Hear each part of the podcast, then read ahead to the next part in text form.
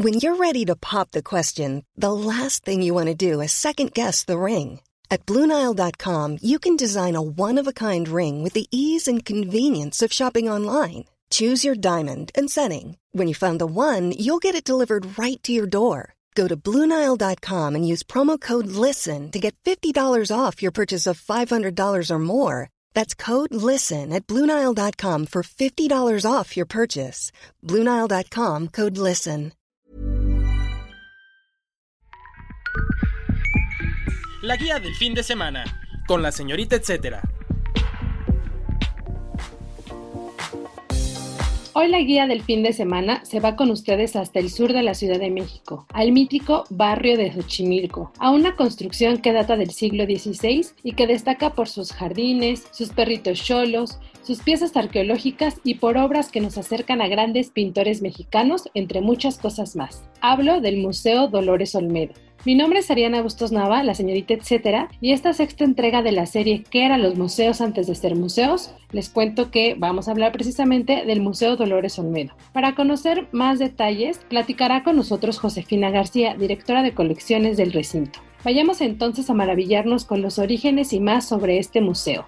Gracias Josefina por estar con nosotros en la guía del fin de semana. Hablemos de la historia previa al museo. ¿Qué había antes en el enorme y bello predio? ¿De qué materiales está hecho y qué extensión tiene? Este lugar, antes de ser un museo, fue la casa justamente de la coleccionista Dolores Olmedo. Pero la historia no empieza ahí, en realidad se remonta mucho tiempo atrás. Justamente durante el periodo de la época prehispánica se sabe que estas tierras formaron parte del último señorío Xochimilca bajo el mandato del rey o del gobernante Apochquillautzin. Posteriormente y ya durante la época de la colonia, los terrenos fueron asignados a grupos de españoles. Se sabe que este lugar fue una hacienda, la llamada Hacienda La Noria o Rancho San Juan La Noria. Así la hemos encontrado en distintas referencias históricas. Se sabe que fue una hacienda dedicada a la producción de maíz y también de forrajes o alimentos para ganados. Así estuvo, pues digamos, durante mucho tiempo hasta la época de la Revolución Mexicana. En aquel entonces las tierras fueron repartidas a distintas personas y el casco de la hacienda quedó completamente abandonado. Curiosamente, un alemán de nombre Franz Richter lo adquiere, lo vuelve habitable nuevamente para él y para su familia y él va a vivir aquí hasta 1962, año en que toma la decisión de venderle esta propiedad a Dolores Olmedo. Ella toma la decisión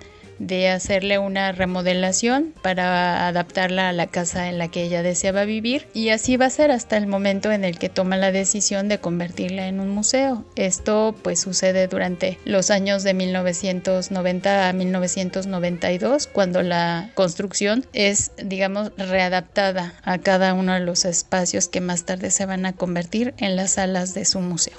Los materiales de los cuales está elaborada esta construcción pues son muy diversos. Por ejemplo, la parte del casco de la hacienda original eh, se sabe que está hecho de piedra, de tesontle, pedazos de ladrillo e incluso de adobe. Y posteriormente pues fue recubierto con aplanados ya más modernos y también hay algunas zonas en donde tenemos canteras, sobre todo en las columnas, los techos de teja, tenemos también eh, vigas en los techos y obviamente pues ya las zonas más modernas tienen estos materiales de construcciones que conocemos actualmente como el cemento, ladrillos, tabiques, en fin, son materiales muy diversos. Actualmente el museo cuenta con 32 mil metros cuadrados, aunque no siempre fue así, porque cuando Dolores Olmedo compró la propiedad, esta únicamente constaba de mil metros cuadrados, eh, con la construcción de la hacienda La Noria, que incluía una pequeña iglesia o capilla doméstica. Con el paso de los años, ella fue comprando algunos terrenos aledaños hasta llegar a la extensión territorial actual, que como les decía es de 32 mil metros cuadrados. ¿Qué espacios se conservan desde su origen, incluso de la época prehispánica o que nos remonte a ella?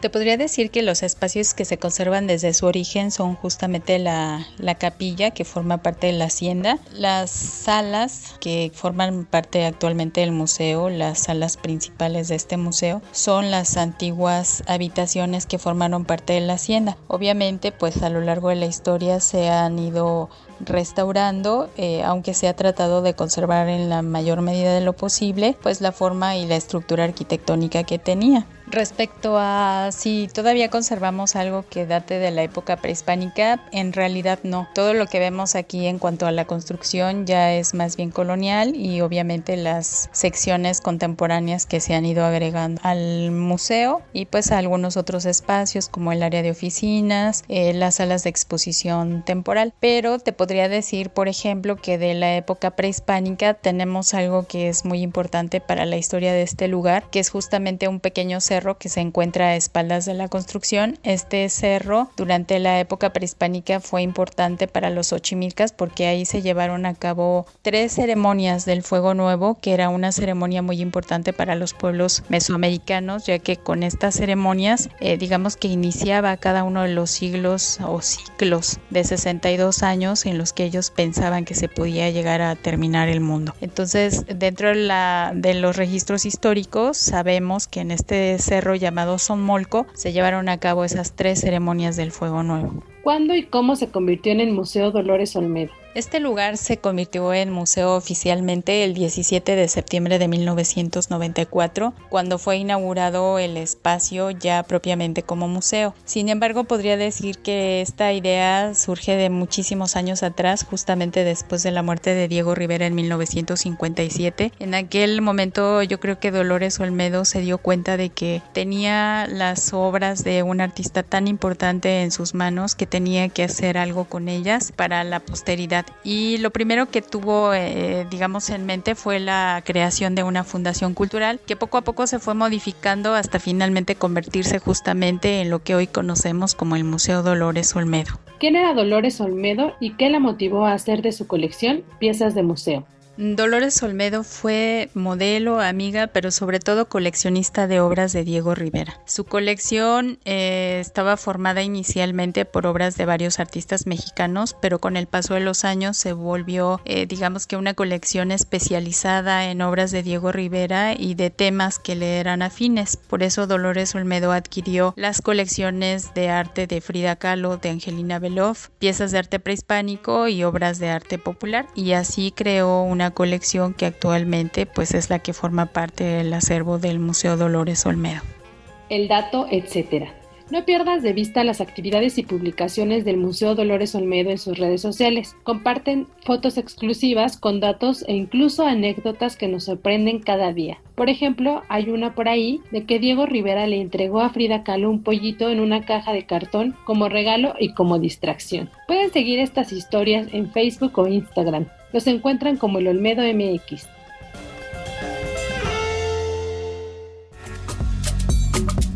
¿Qué eran los museos antes de ser museos? Continuamos la charla con Josefina García, directora de colecciones del Museo Dolores Olmedo. ¿Puedes hablarnos de algunas piezas significativas que no veremos en ninguna otra parte del mundo? Y si hay alguna fecha especial para visitar el museo, cuando éste esté abierto, claro. Las piezas significativas para nuestra colección son muy variadas. Yo te podría decir que por cada uno de los acervos podríamos hablar de algunas de ellas. Por ejemplo, en el caso de Diego Rivera, eh, contamos con un retrato que hizo de su madre, María Barrientos, justo cuando él tenía 10 años de edad.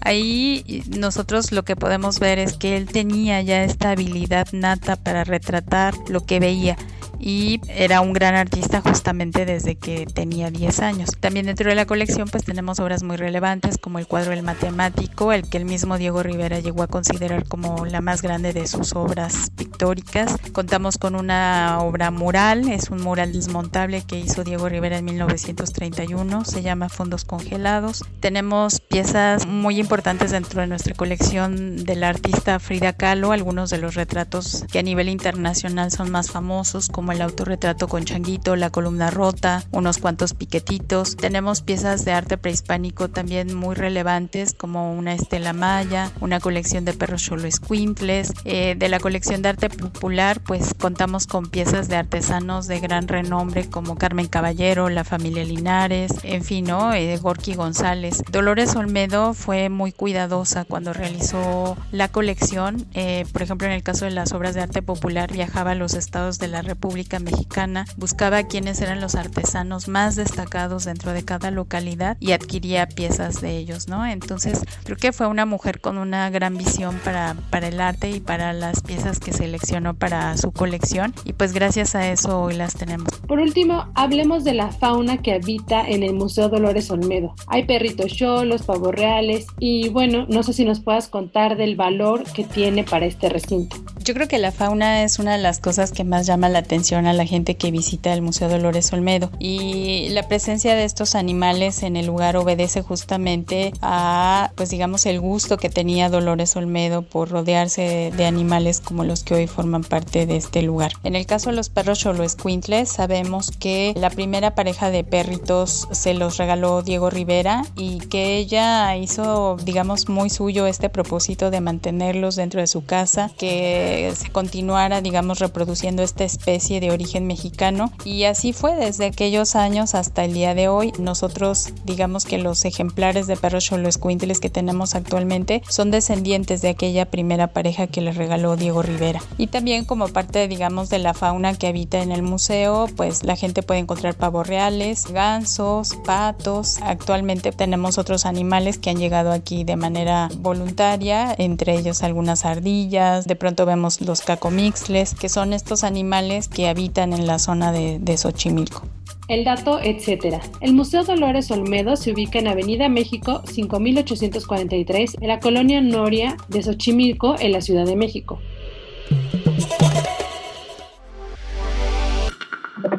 La guía en segundos. Y este fin de semana encontrarán los siguientes eventos en la agenda web de la OEM y en la agenda impresa dominical del Sol de México. Fotos de concurso.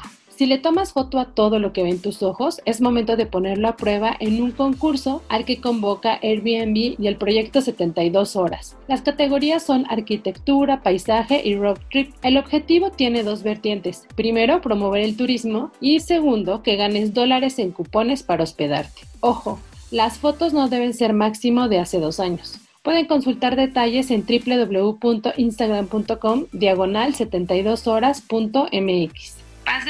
Si te gusta la danza, envuélvete en su esencia y técnicas. Date una vuelta por la serie de cápsulas más recientes de la Compañía Nacional de Danza. Conocerás información relacionada con fisioterapia, áreas de producción como la escenografía o la iluminación y vestuario, entre otros detalles muy interesantes. Por ejemplo, cómo se emplea la fuerza y el centro de gravedad, los ejes y bueno, hasta las distintas fases de una pirueta en la danza. Todo esto lo encuentran en el canal de YouTube del Instituto Nacional de Bellas Artes y Literatura. Escena para reflexionar.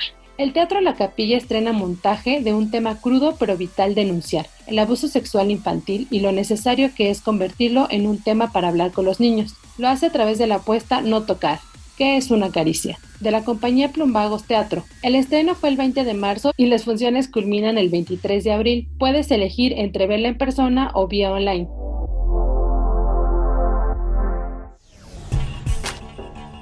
¿Qué les pareció la charla con Josefina García del Museo Dolores Olmedo? Les cuento que escogimos este recinto porque lo pidieron en redes sociales y porque además queríamos mantener o exponer este vínculo de las mujeres en la historia cultural del país durante todo este mes de marzo. Si tienen un museo del que quisieran que habláramos en esta serie, espero sus comentarios en mis redes sociales el día que ustedes quieran. Me encuentran como la señorita etcétera en Twitter, Instagram, Facebook y hasta LinkedIn. Y antes de los créditos finales, agradezco el apoyo en producción a Mitzi Hernández. Si tienen algún comentario o sugerencia sobre este espacio de los que se generan desde la Organización Editorial Mexicana, pueden escribirnos a nuestro Twitter que es arroba podcastom o al correo podcast.om.com.mx. Hasta la próxima. Esta es una producción de la Organización Editorial Mexicana.